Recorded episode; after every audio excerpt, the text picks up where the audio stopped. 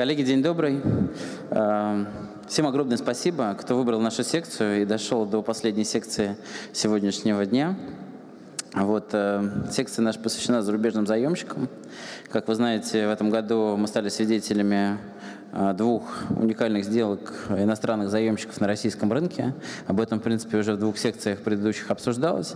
Но сегодня мы поговорим об этом более детально, потому что они заслуживают отдельного внимания. Среди этих э, эмитентов это Минфин Беларуси и крупнейший продовольственный ритейлер э, белорусской компании «Евроторг». Если, э, каждый из них привлек на российском рынке по 10 миллиардов рублей, на мой взгляд, сумма более чем внушительная. Вот, опять же, если говорить про Минфин Беларуси, то это его вторая сделка после долгого перерыва. Э, компания «Евроторг» — это дебютная сделка на российском рынке. Ну, и она, кроме того, что она дебютная, это, в принципе, первая сделка корпоративного заемщика э, в новейшей истории. Почему я говорю именно в новейшей истории? Но если говорить там совсем э, углубляясь в историю, да, то, в принципе, первая сделка была где-то в декабре 2011 года. Уралиум One выходил на российский рынок. Э, компания с российскими корнями из Канады. А как раз она протоптала ту самую дорожку иностранных заемщиков на российский рынок. А, далее мы были свидетелями сделки КТЖ. Это июнь 2017 года.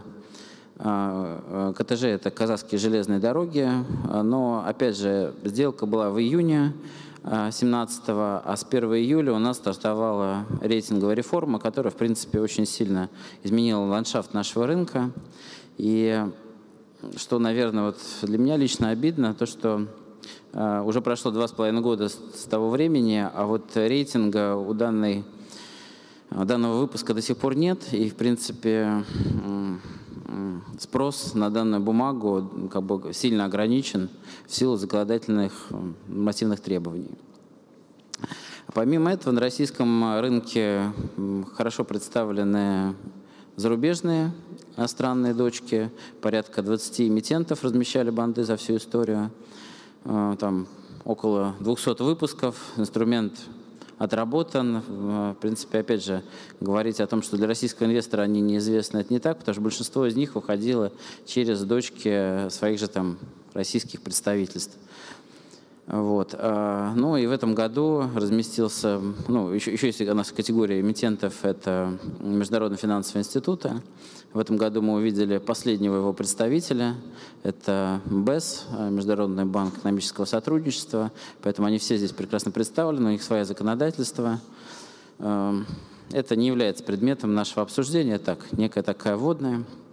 Вот. Поэтому возвращаясь, если э, к нашим сделкам белорусским, а, что хотелось бы отметить? А, ну, размещение обоих выпусков прошло более чем удачно. Спрос превысил приложение там, в несколько раз.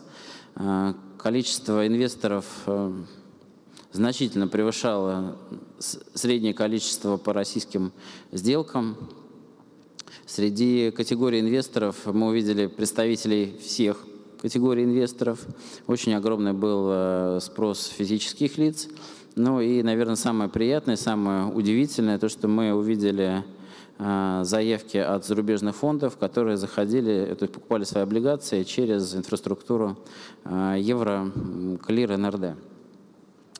Вот. Прежде чем перейти к дискуссии, в Телеграме запущено новое голосование. Опять же, так как у нас есть зарубежные заемщики, на, ну, как бы в разных странах используются свои термины, когда эмитенты размещают свои облигации среди, ну, как бы на внутреннем рынке. Если мы там говорим про Штаты, это там Yankee bonds, если там в Японии, то это называется там Samurai bonds. А в Китае прижился термин Panda bonds. Вот. Некоторые информационные агентства уже сейчас попытались придумать это название, но оно как бы не прижилось. А, предлагается пять вариантов ответа.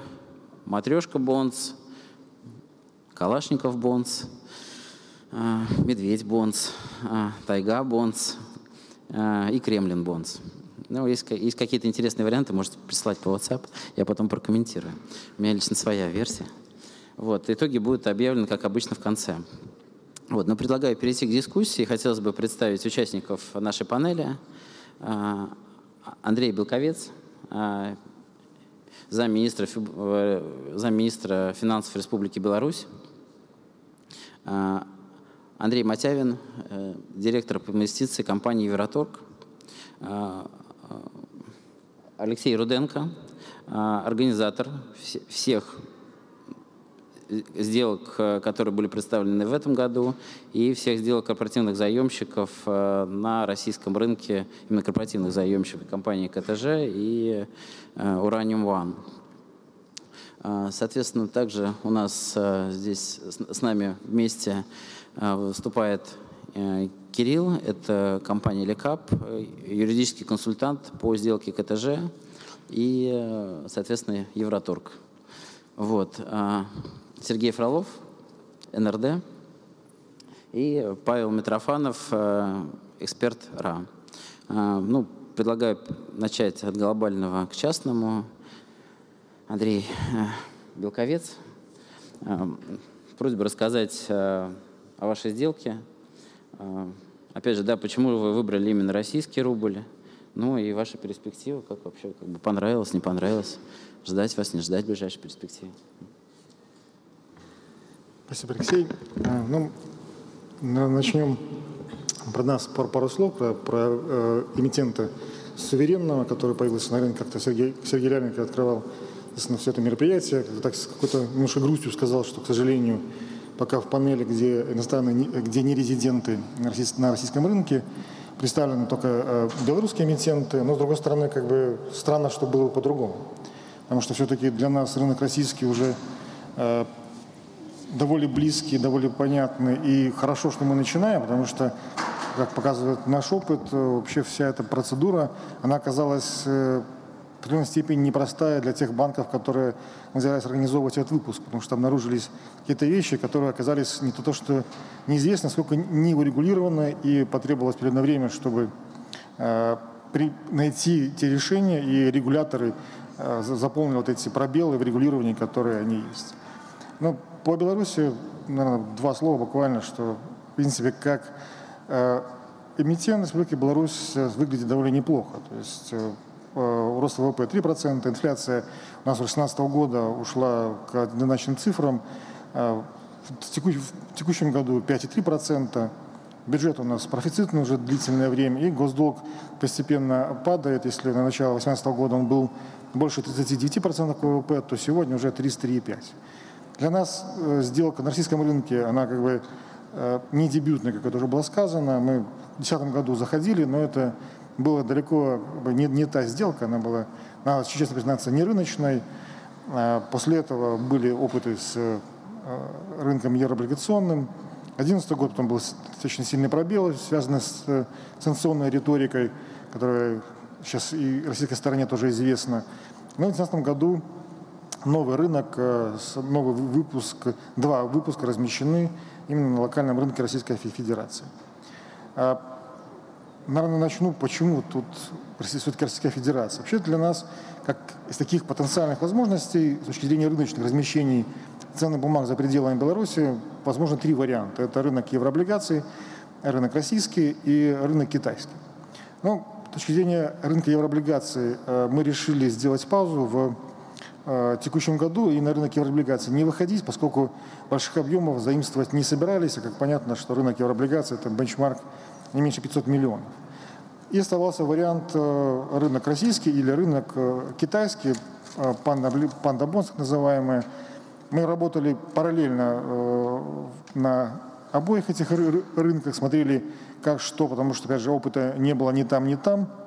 Но в итоге оказалось, что рынок китайский, он вроде как позиционируется как э, гораздо больше и активный, но по факту э, оказался очень тяжелым. А самая большая проблема – это вообще отсутствие какого-либо э, законодательного регулирования эмиссии на локальном рынке Китая со стороны именно суверенов. То есть регулирования нет никакого. Все какое-то case-by-case решение китайских регуляторов, которых при этом два. Один э, – это Народный банк Китая, второй – это NAFMII, э, такая организация, не, не, вроде как не государственная. И в итоге это получилось какое-то хождение по кругу, когда там задаешь вопрос к регулятору, он отправляется на ФМИ, на ФМИ отправляет к регулятору, и все в итоге выглядело очень невнятно и непонятно, и даже сами китайские банки, которые вроде как были готовы заниматься организацией, не могли толком объяснить вообще, какие требования к нерезиденту, даже требования к документации и э, к тем правовым основам, которые мы должны использовать. С российским рынком получилось все э, гораздо лучше, то есть, по крайней мере, здесь мы понимали, и наши организаторы понимали, как все делается, куда нам идти, что готовить. А в итоге решение правительства все-таки остановиться на рынке российском, но причины еще были дополнительные, сейчас я на этом немножко подробнее остановлюсь. Но глобально для нас вот цели выхода, их можно, вот, наверное, четыре такие основные для себя вот, на слайд э, поместили. Это ну, ясно дело, рефинансирование долга, который у нас есть в рублях российских, не только в российских, потому что как раз-таки в Китае была проблема, потому что э, есть ограничения со стороны регуляторов по репатриации юаней, перевода его в иную валюту. С точки зрения рынка российского никаких ограничений нет. То есть российский рубль вполне можно было конвертировать э, и, соответственно, использовать э, для погашения долга номинированного в любой валюте. Но в этом случае нам не было интереса его конвертировать, поскольку хотели немножко вот эту долю долларовую, которая у нас преобладает в портфеле, разбавить и все-таки ввести в наш портфель госдолга долг, номинированный в рублях российских. У нас он был представлен, но э, это был один кредит правительства Российской Федерации, а в целом больше долга в рублях номинировано не было. Также мы хотели расширить нашу инвесторскую базу, как показали наши встречи. Мы приехали в Москву сначала с roadshow, потом с Э, компании, которые раньше никогда на Беларусь не смотрели, никогда белорусский долг не покупали, это управляющие компании, э, физические лица, как раз таки они и появились в итоге в нашей сделке, что для нас позволило, позволило э, расширить для себя возможных инвесторов. А изначально мы очень переживали, что мы выпустим облигации, которые купят только российские банки. Это подъезд лимиты, которые российские банки открывают на банки белорусские. У нас двустороннее взаимодействие очень больших объемах. И белорусские банки начнут, начнут испытывать некую проблематику с точки зрения ликвидности рынка российского. Но ничего такого не произошло. Достаточно а, наоборот, количество лимитов и инвесторов, оно только увеличилось. Ну и вот последний а, пункт, это создание бенчмарка. Это как раз таки вот та основная идея, которая для нас была, наверное, решающей при выборе рынка российского. Идея в чем, чтобы все-таки не сколько сделать этот рынок э, некой альтернативой еврооблигациям для суверена, а сделать этот рынок э, некой площадкой для наших корпоратов. И Э, на самом деле, конечно, Евроторг он был первым, но это была тоже такая определенная согласованная позиция, когда мы разрешили корпорату выйти перевес суверена, что не является обычной практикой. Но в этом случае, учитывая как бы самого такого корпората, уже опытного на рынке еврооблигаций, посмотреть, как это будет работать. Поэтому вот Евроторг появился первым, мы за ним, но сейчас э, мы ожидаем, что новые имена белорусские, белорусских корпоратов на рынке российском будет появляться, и при наличии вот этого бенчмарка им как раз будет проще понимать тот прайсинг, к которому они идут. А вообще сама вся процедура вот, выпуска облигаций с момента того, как мы встретились первый раз с нашими банками-организаторами потенциальными до момента выпуска, она состояла практически год.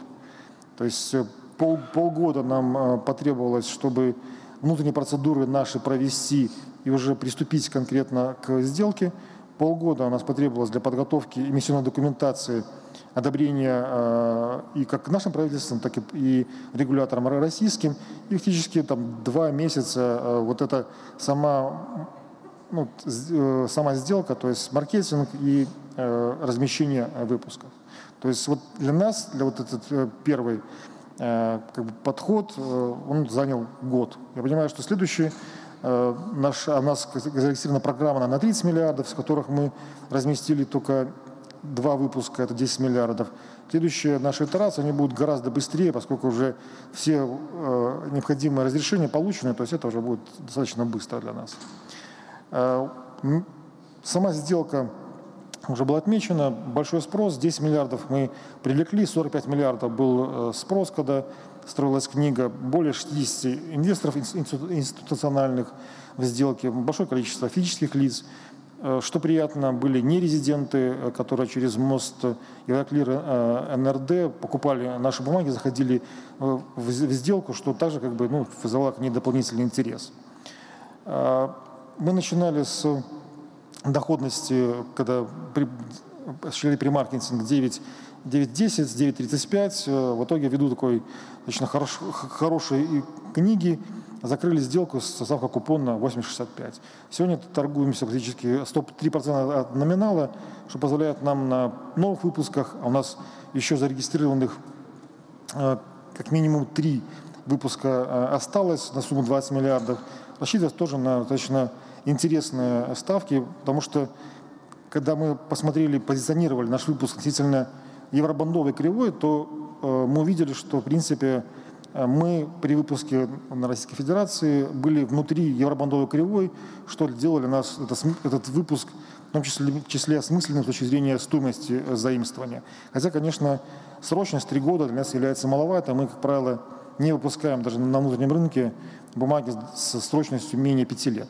Но вот остальные выпуски у нас, э, которые еще в программе, они как раз пятилетние, поэтому дальше мы будем стараться удлинить свою, свою кривую э, и уже сделать выпуски э, пятилетнего. То, что у нас сегодня еще э, осталось.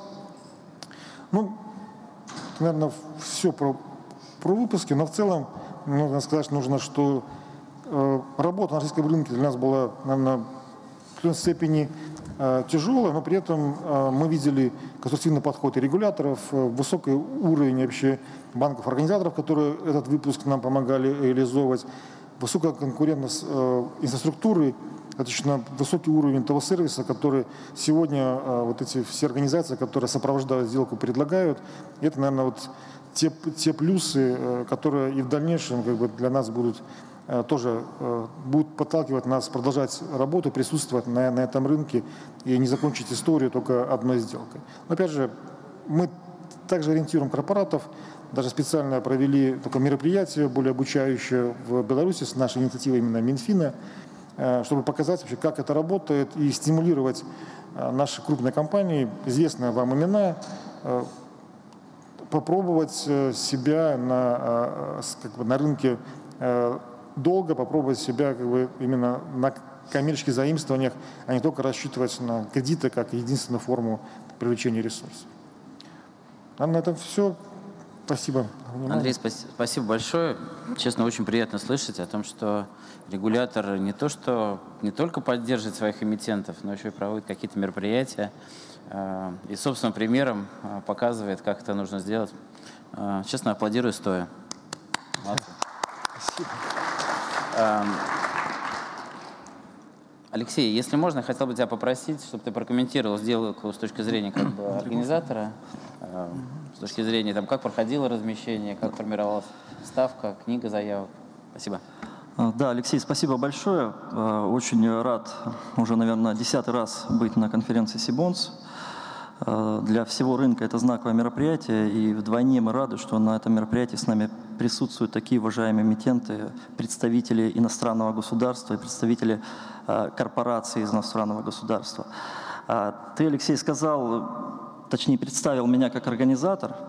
На самом деле в этом действительно что-то есть, потому что э, весь наш банк, наверное, там, не побоюсь этого слова, является самым белорусским банком на российском рынке. Вот, и весь этот год мы реально жили э, этими сделками. Вот, и мы очень горды, то, что выступили организатором обоих этих сделок. Поэтому обоим Андреям спасибо за совместную продуктивную работу.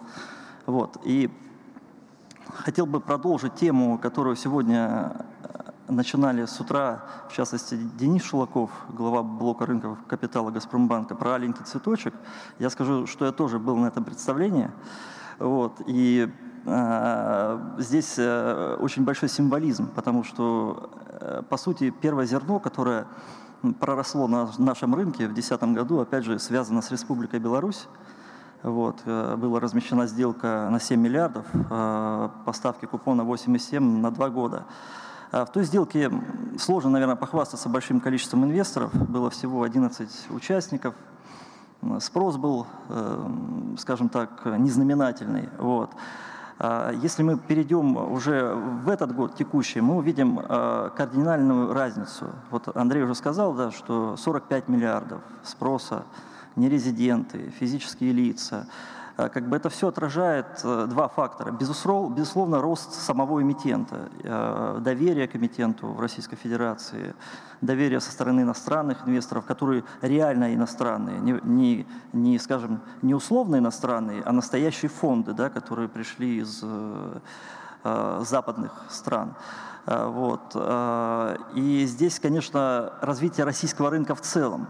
Тот скачок, который произошел, действительно э, говорит о том, что на сегодняшний день наш рынок является полноценным. Конечно, еще предстоит много работы сделать, но мы действительно являемся региональным финансовым хабом. И мы рассчитываем, что все наши усилия в этом направлении приведут к тому, что э, все больше и больше эмитентов, и Зимбабве, и какие-то другие экзотические страны, с которыми мы сотрудничаем, будут выходить наш, на наш рынок. Андрей уже рассказывал э, о сделке. Я бы обратил бы, наверное, внимание на какие-то особенные вещи. Ну, во-первых, в сделке республики ледоколом, по сути, выступил Евроторг. Вот. И это нам, конечно, сыграло положительную роль для размещения республики, потому что мы смогли сделать маркетинговую кампанию в более сжатые сроки, потому что разговор о э, белорусских эмитентах начался раньше. Вот, и э, мы смогли как бы получить мультипликативный эффект в обоих сделках. Здесь мы сделали допуск облигаций через мост э, Clearstream. Соответственно, к нам смогли прийти э, иностранные инвесторы.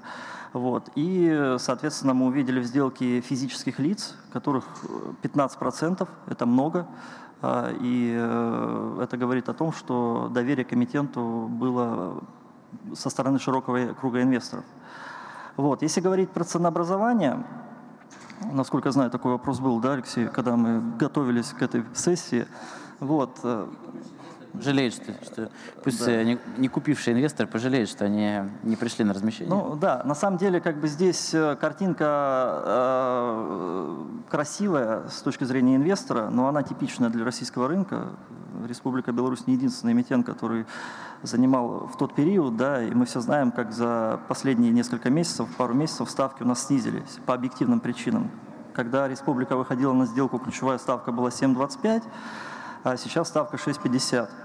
А, но тем не менее, как бы я бы хотел бы сказать, что выбрали на тот, на тот момент самое оптимальное, наверное, окно, потому что как раз э, произошло первое снижение э, ставки ФРС США, вот, снижение ключевой ставки российской. То есть мы вошли в, в цикл по снижению ставок, как оказалось. Да? Соответственно, Поэтому какую задачу мы ставили? Э, основную задачу мы ставили как минимум а, попасть внутрь спреда, который есть у республики на рынке евробандов. Это нам, конечно, помогло, потому что каких-либо других ликвидных бенчмарков на рынке не было. Эту задачу мы выполнили, и вот, наверное, очень хороший знак, то, что облигации республики, э, спред по ним сужается. И мы видим, что он уже ниже, э, ну, практически на 20 BP, чем по евробандам. Э, это очень хорошо, и мы надеемся, когда республика выйдет очередной раз на российский рынок, может быть, в следующем году, либо через год. Хотелось бы, чтобы в следующем году а, а, это позволит зафиксировать новый рекорд поставки а, вот, и новую хорошую дюрацию. Алексей, на этот вопрос все. Спасибо большое. Предлагаю тогда перейти к корпоративной сделке. Андрей Матявин сейчас расскажет о ней. Андрей, если честно, хотелось бы попросить, чтобы вы еще... У вас просто в общем, немного компании Евроторг. У них просто огромный опыт э, привлечения финансирования через различные финансовые инструменты. Есть и синдицированные кредиты, евробанды. Странно, что еще не уходили на пандабонд, но я не удивлюсь, если они думают. Андрей, расскажите, что вы скажете про российский рынок, про ваш опыт. Опять же, было две сделки. А, сначала разместили на 5 миллиардов, потом сделали доп. размещение к выпуску. Как я понимаю, наверное, понравилось. Вот. Опять же, какие же ваши перспективы? Понравится ли еще? Э, добрый вечер, коллеги. Да, второй раз не смогли отказаться. Ну, давайте я тогда вкратце расскажу о том, что такое Евроторг, и потом плавно перейду э, к состоявшимся сделкам. В двух словах. Э, Евроторг – это крупнейший продовольственный ритейлер в Республике Беларусь, крупнейшая частная компания. Мы оперируем более чем тысячу магазинами во всех регионах страны, в самых разных форматах. Это магазины у дома, супермаркеты, гипермаркеты, также крупнейший в Восточной Европе онлайн-гроссери бизнес. Мы абсолютно лидер рынка, наша доля рынка составляет порядка 19%. Мы в пять раз опережаем игрока номер два. В этом плане Беларусь радикально отличается от российского рынка. Порядка 10% населения посещают наши магазины ежедневно, 10% населения страны. А, с точки зрения финансовых результатов, LTM выручка 2,3 миллиарда долларов, EBITDA чуть менее 170 миллионов долларов. А, у нас один из самых а, высоких ройков в семье регионе. И мы с 2015 года оперируем с устойчиво положительным денежным потоком. Это важно, когда мы будем говорить о целях, собственно, привлечения финансирования.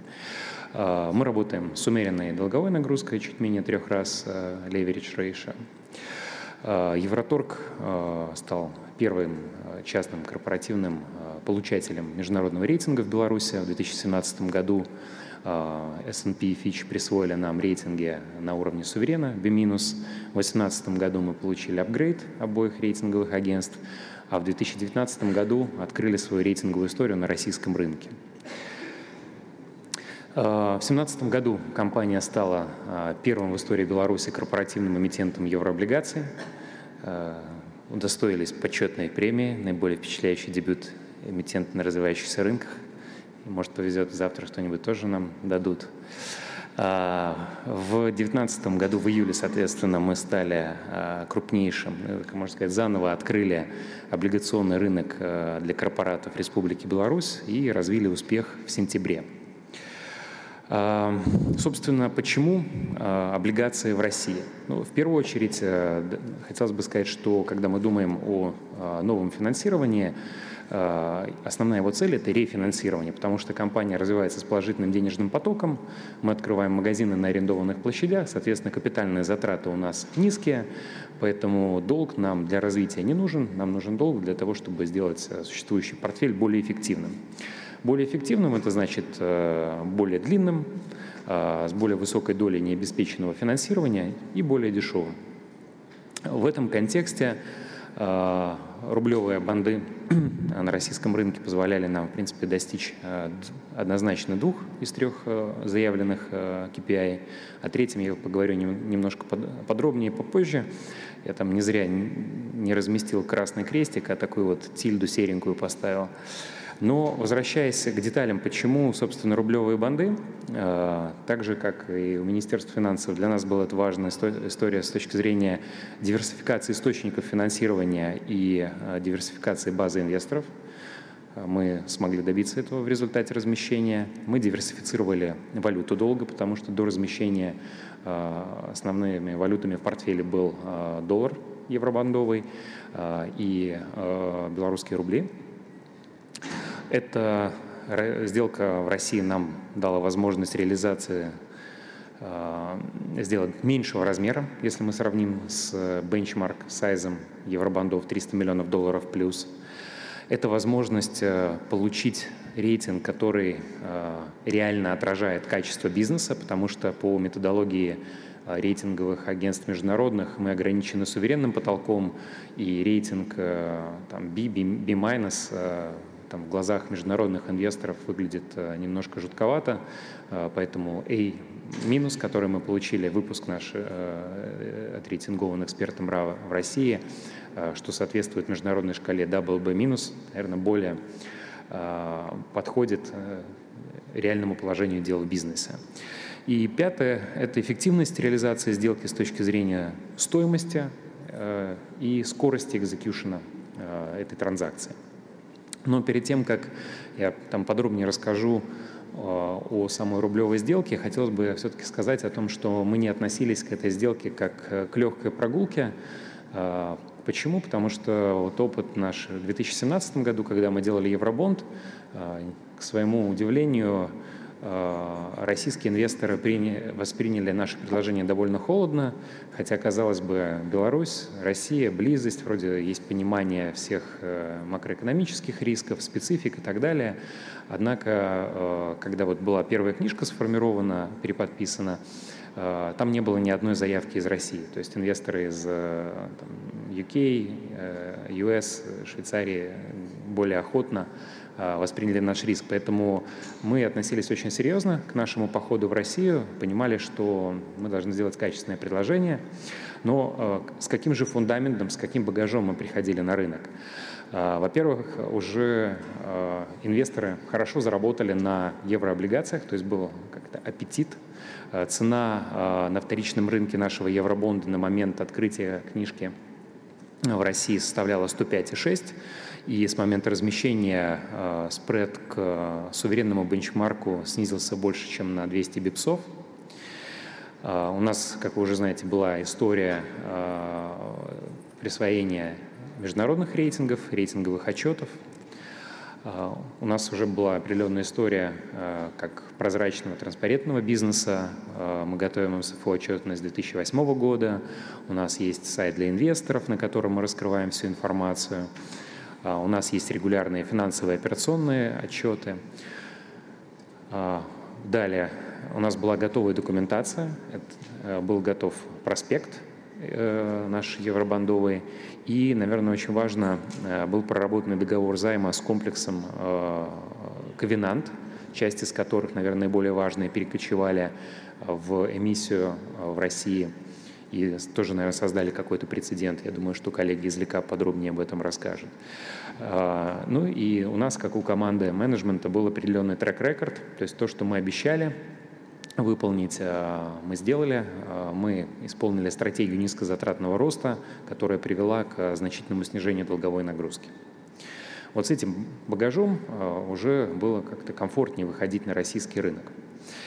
А, при этом все равно задачка стояла непростая, довольно значимый объем для иностранного эмитента частного 5 плюс 5 миллиардов, амбициозный срок 5 лет, длиннее, чем выпуск суверена. А, на тот же момент не было суверена на рынке, поэтому это был такой price discovery для нас. А, мы также были первым частным не квазисуверенным эмитентом э, корпоративным и были первым иностранным эмитентом, который получил рейтинг по новой методологии. Хочется отметить команду, э, с которой мы вместе делали эту сделку.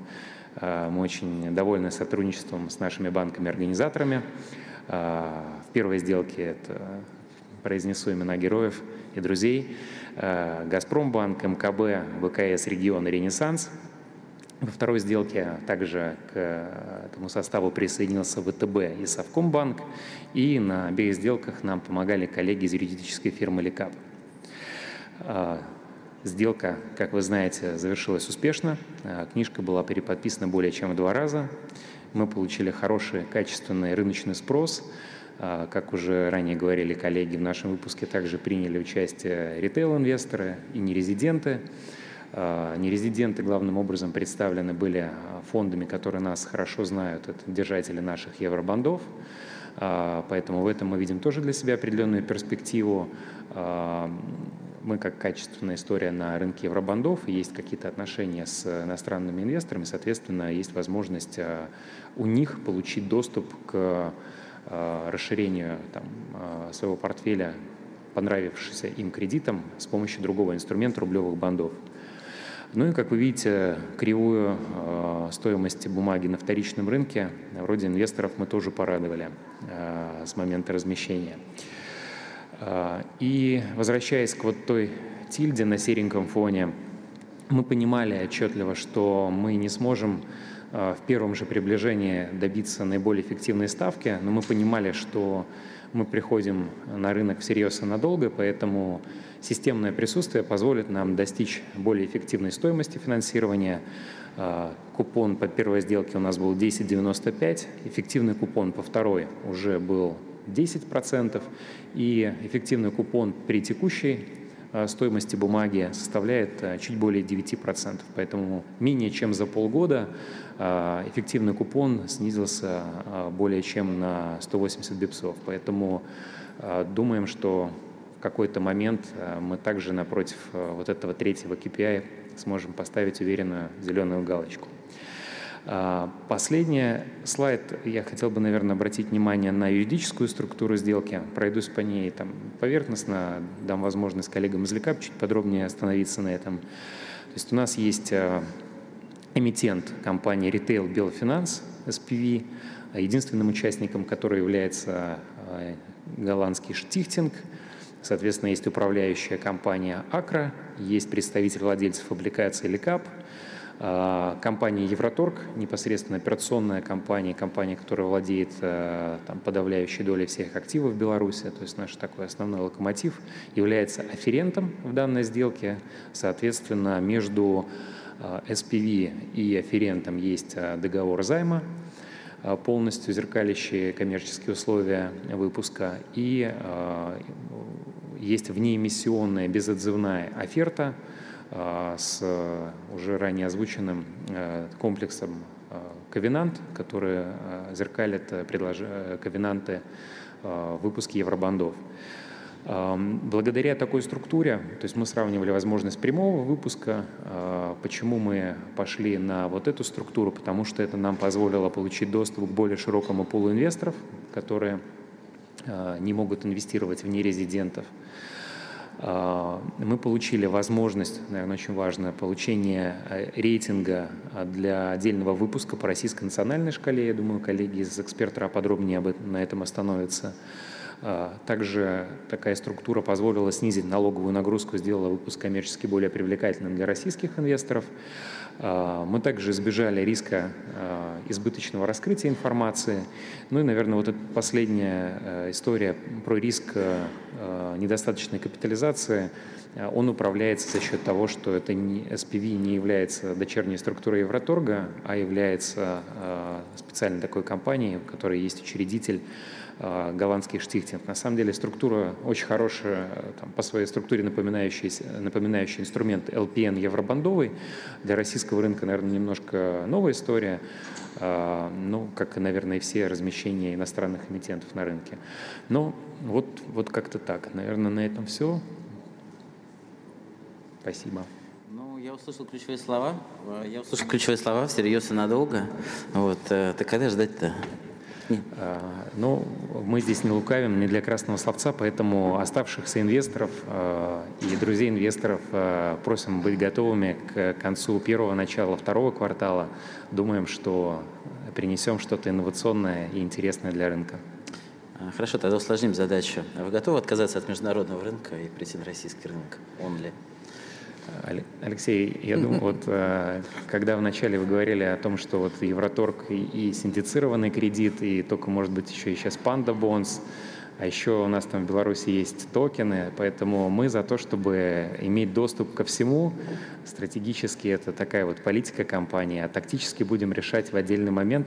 Поэтому когда мы начинали диалог, э, нам банки говорили о том, что маловероятно участие иностранных инвесторов в сделке, но мы увидели на своем примере, что э, поддержание диалога в рамках другого инструмента дало эффект и в рамках рублевого выпуска. Поэтому отказываться не будем, будем дружить со всеми, но, если честно, вот продолжая тезис Андрея Белковца, в целом мы очень приятно были удивлены такому радушному принятию э, российского рынка и на уровне э, работы с организаторами, с юристами, с рейтинговыми агентствами, с регуляторами. Поэтому мы очень тепло относимся к рынку и надеемся, что будем радовать рынок своими хорошими сделками и дальше. Спасибо. На самом деле был провокационный вопрос. Я тоже за то, чтобы сделать побольше сделок хороших и разных. Вот, но я предлагаю перейти к юридической структуре сделки. Вот, хотел слово передать Кириллу. А, тут Андрей рассказывал про юридическую оптимизацию. Вот э, расскажи нам, пожалуйста, как вообще юридическая документация защищает э, права инвесторов? Вот. И вообще, возможно ли продублировать э, данную структуру в дальнейшем для иностранных заемщиков и других стран там, ближнего зарубежья? Коллеги, всем еще раз добрый день. Большое спасибо за слово. А, на самом деле я хотел бы сделать небольшое отступление. Андрей, может быть, еще структурный облигат? С учетом всего бума, мне кажется, вам еще надо посмотреть на это. А, что ж, а, если говорить про возможности нашего рынка, то, в принципе, мы можем сказать, что единственный нюанс на сегодняшний день мы видим следующие варианты, которые возможны которые при этом обладают различным набором плюсов и минусов для эмитентов и для инвесторов.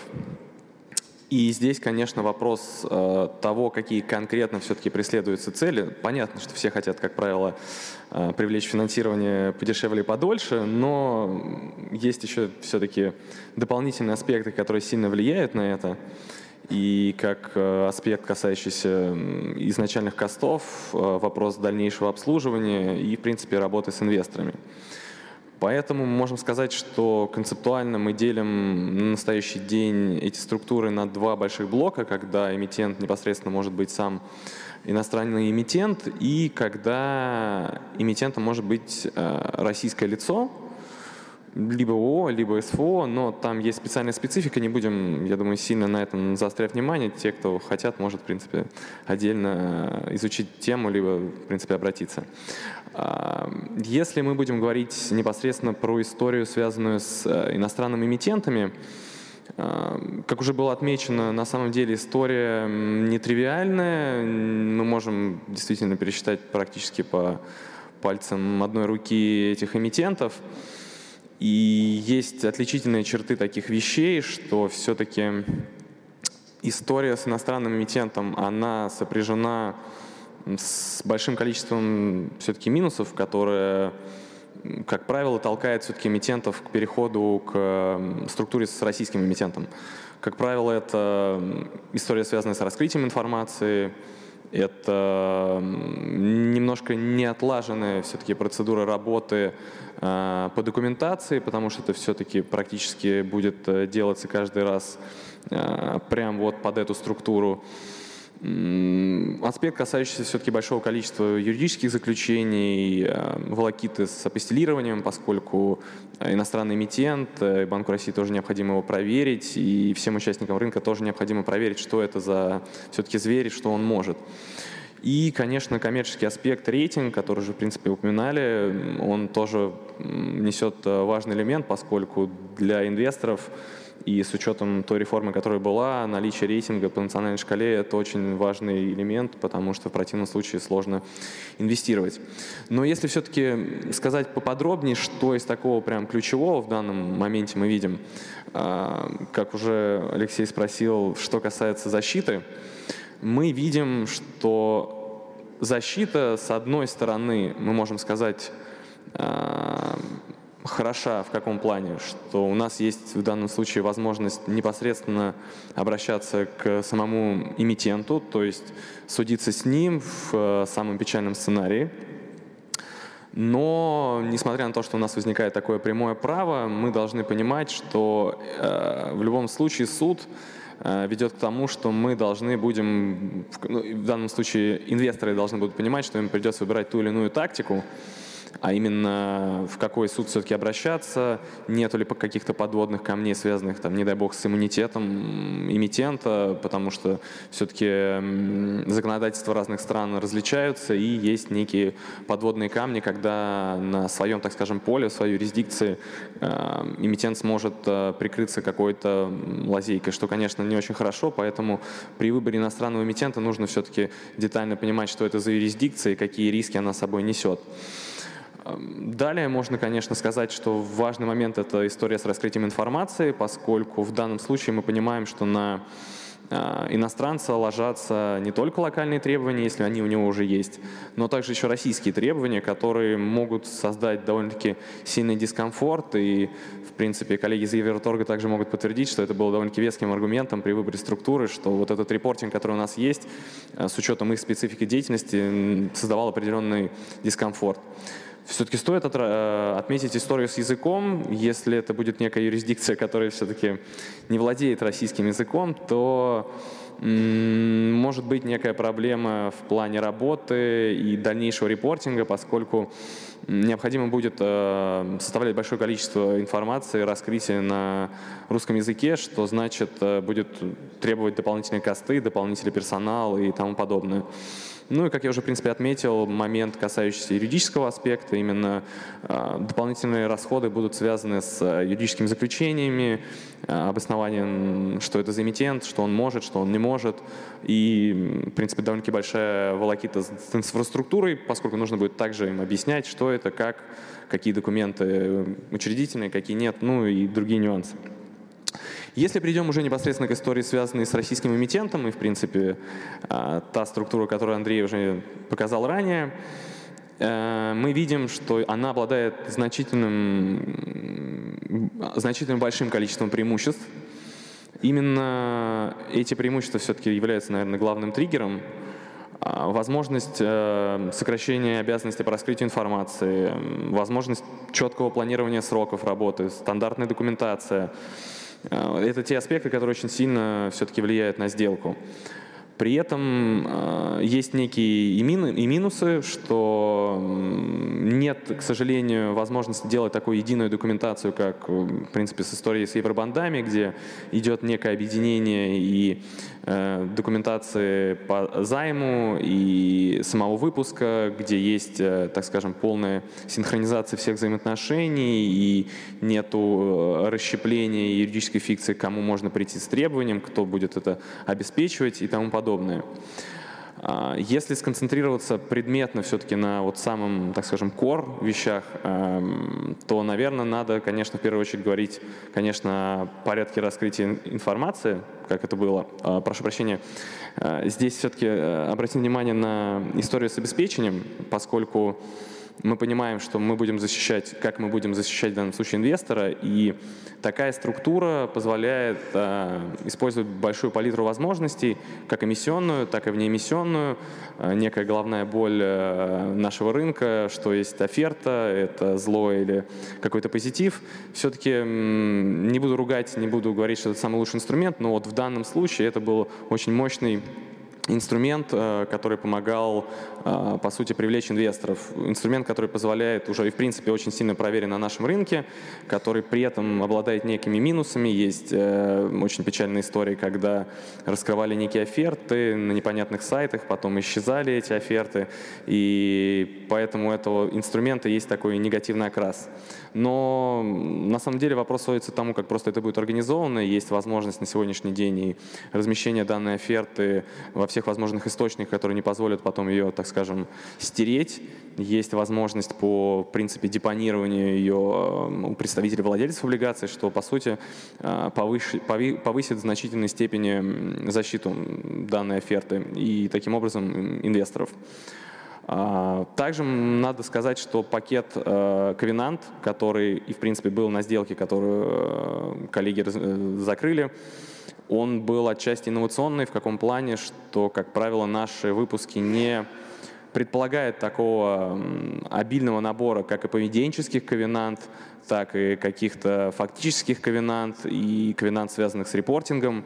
Это довольно-таки было такое, можно сказать, прорывное ноу-хау, а также с э, дополнительным инструментом контроля этих самых ковенант, где также была разработана история с э, некими отчетами, которые э, публикуются, которые предоставляются ПВО, на основании которых идет проверка, соблюдается, не соблюдается данный, пакетный, данный пакет ковенант, что также предоставляет дополнительный комфорт для инвесторов, поскольку они знают, что есть некая отдельная инфраструктура, которая проверяет это все, дает дает защиту, может, э, так, скажем, так, так скажем, забить в колокол для инвесторов, что, ребята, наступило время, когда необходимо идти и, так скажем, что-то требовать.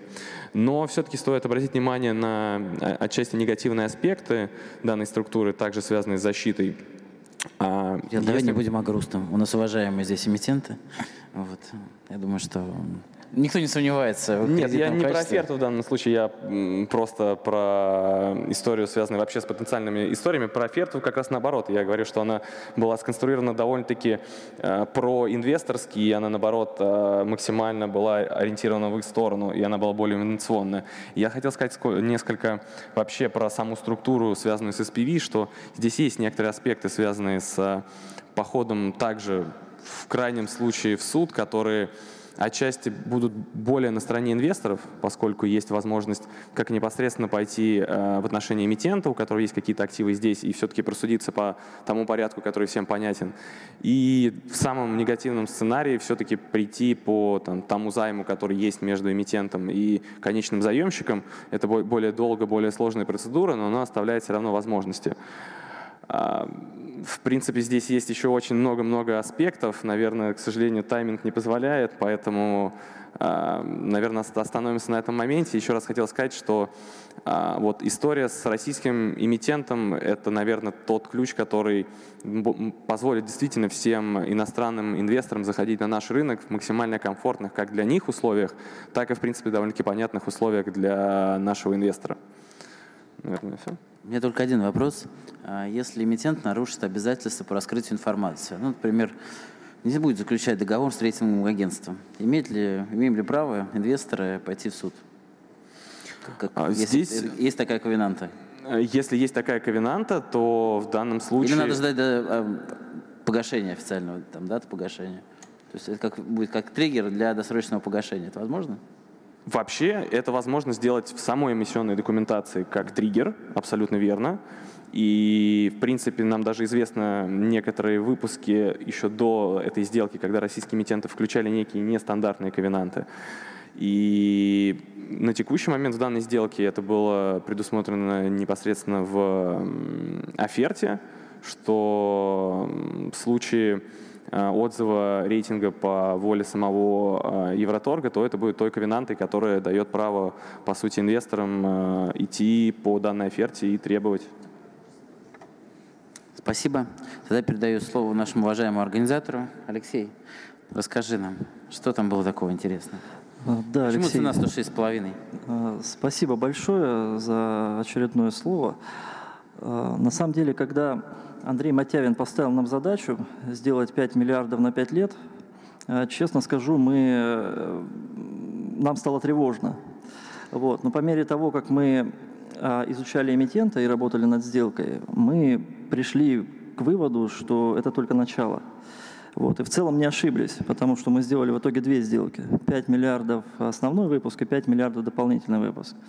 Вот. И этот успех, наверное, является закономерным результатом, потому что а, когда мы думали, а, как нам сделать так, чтобы в сделке было не 10 инвесторов, а больше, 20, 30, 40, мы задумались, почему российские инвесторы должны быть э, субординированы относительно инвесторов э, в еврооблигации. И вот э, действительно слова благодарности Андрею, то, что он пошел навстречу, и э, мы сделали фактически ковенантный пакет, дублирующий евробандовый ковенантный пакет. Мы э, применили в сделке компетенцию э, юридических консультантов, у нас их было два, э, по российскому праву и по праву Республики Беларусь. А мы получили два э, юридических заключения, и мы э, очень горды э, то, как эта сделка структурирована. Она действительно инновационная. И соглашусь, что структура, которая есть, она, наверное, там, оптимальная на сегодняшний момент с точки зрения привлечения широкого круга инвесторов. Вот. А если, опять же, поговорить про ценообразование, задачу, в принципе, мы решали такую же, попытаться пробить спред, который есть, на тот момент был на рынке еврооблигаций, с первой попытки нам чуть-чуть не удалось это сделать. Э, мы проделали домашнюю работу, с дополнительным размещением спред сузился. Вот. Ну а сейчас бумаги торгуются со спредом ниже, чем э, спред на рынке еврооблигаций, и текущая доходность, э, она находится чуть выше 9%. Опять же, мы говорим о том, что это, это было открытие рынка, это дебют. Вот, и сейчас мы имеем, благодаря нашим эмитентам из Республики Беларусь, два ликвидных бенчмарка, которые рассчитываем, что помогут и дальше занимать на этом рынке иностранным заемщикам. Алексей, с меня все. Спасибо большое.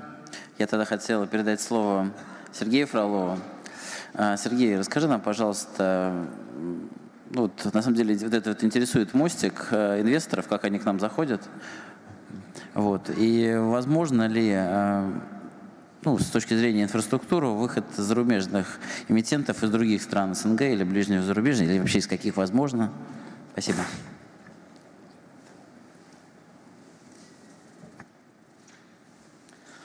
Коллеги, добрый день. А, я, наверное, сейчас соглашусь с Кириллом о том, что а, для корпоративных эмитентов иностранных сейчас более комфортный путь – это использование SPV для выхода на наш рынок.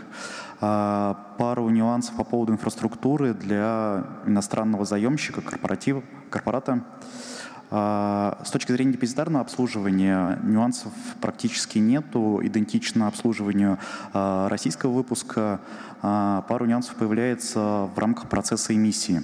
А, путь немножко у эмитента будет длиннее, то есть для того, чтобы ему осуществить данное размещение, а, ему необходимо согласовать с инфраструктурой эмиссионные документы. А, мы смотрим их на соответствие нашим действующим технологиям. После этого мы осуществляем присвоение инвестиционного номера, и затем эмитент уже идет в Центральный банк с проспектом и получает допуск к размещению на российском рынке. Это достаточно долгий срок сейчас занимает, поэтому с точки зрения SPV, возможно, выход будет быстрее. В дальнейшем размещение идет полностью идентично, то есть есть несколько вариантов. Это вариант на бирже классический, а, и, соответственно, сейчас секундочку, коллеги почему-то перестал работать. Все. И, соответственно, при необходимости эмитент может структурировать сделку при внебиржевом размещении, используя якорных инвесторов. А, взаимодействие с данными эмитентами осуществляется классическим способом, каскадом, то есть мы прописываем всю технологию выплаты информирования по цепочке депозитариев.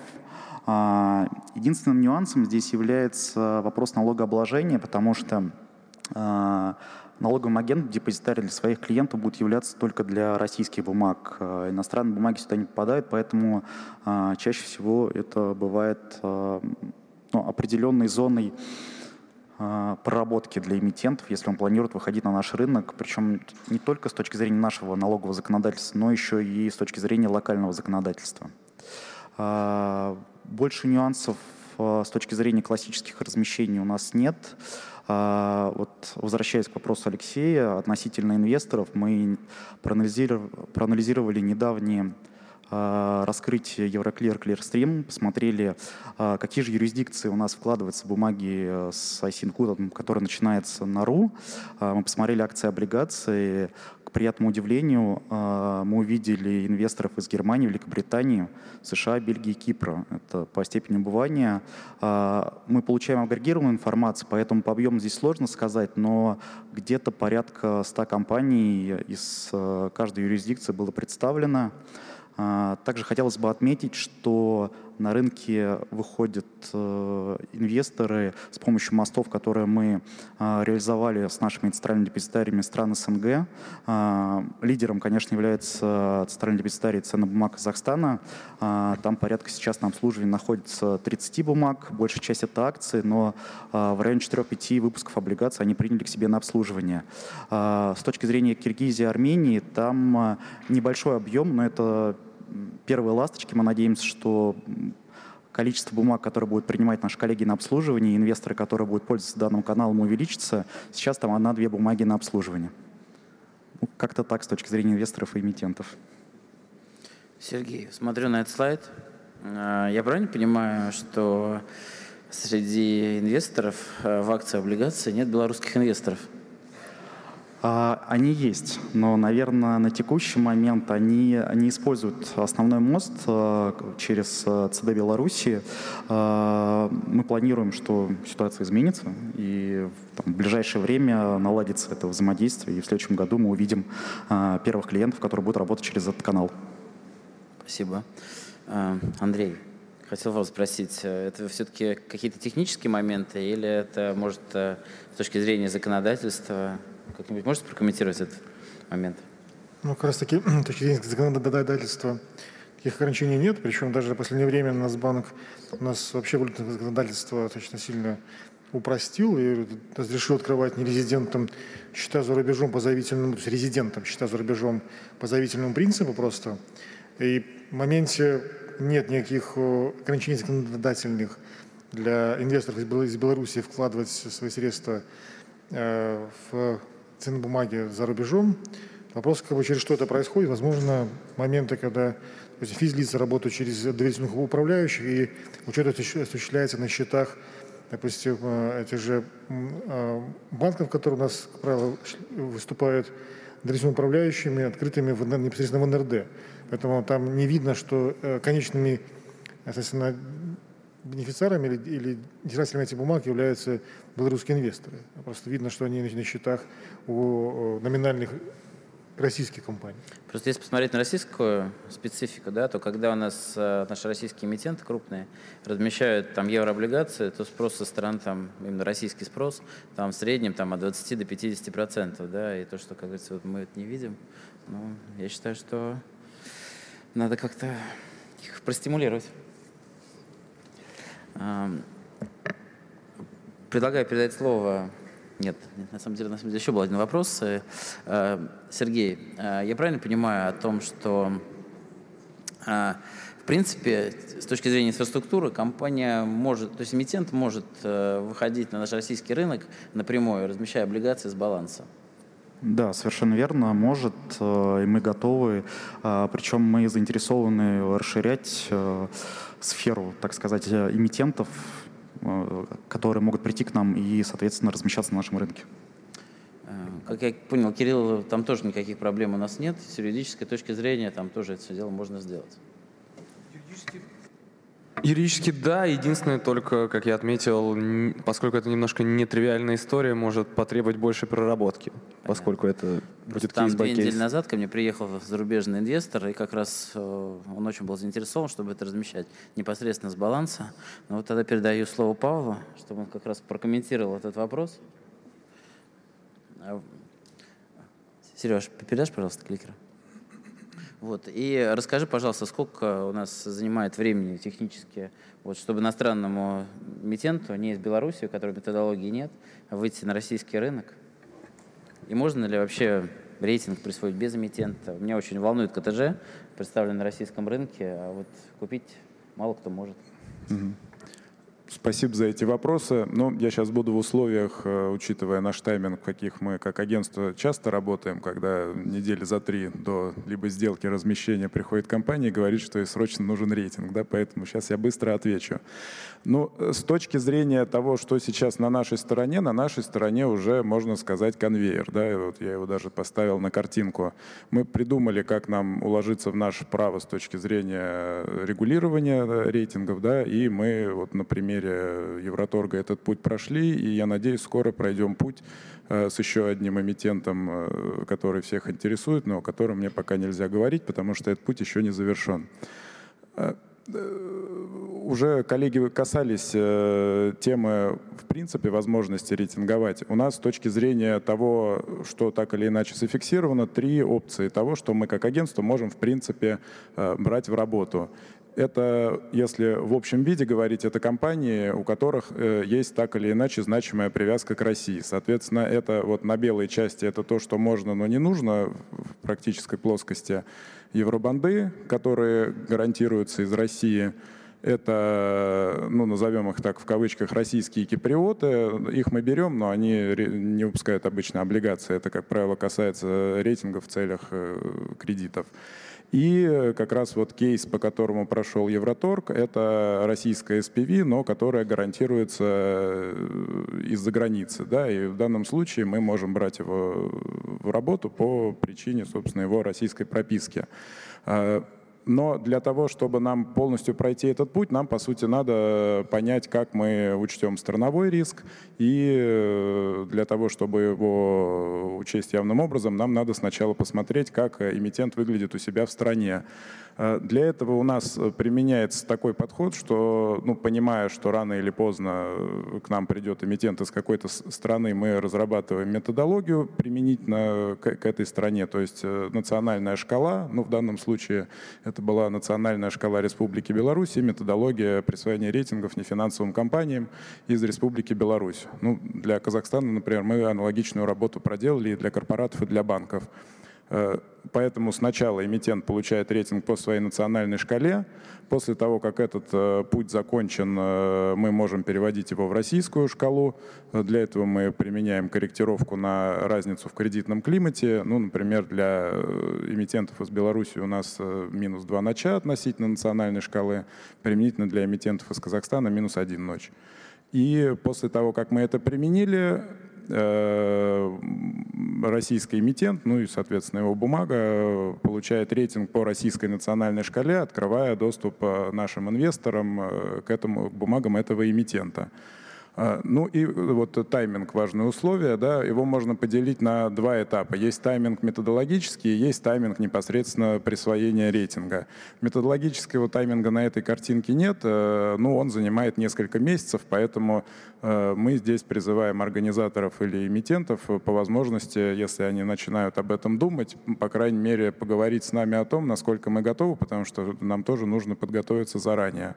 Ну, а с точки зрения непосредственно рейтингования, здесь все достаточно стандартно, да, то есть примерно два месяца присвоения рейтинга, ну и вот финальный этап, э, здесь по дням я показал, да, что в конце мая был присвоен рейтинг э, по национальной шкале Беларуси, с задержкой в несколько дней рейтинг был э, переведен в российскую шкалу и присвоен ожидаемый рейтинг облигационному займу.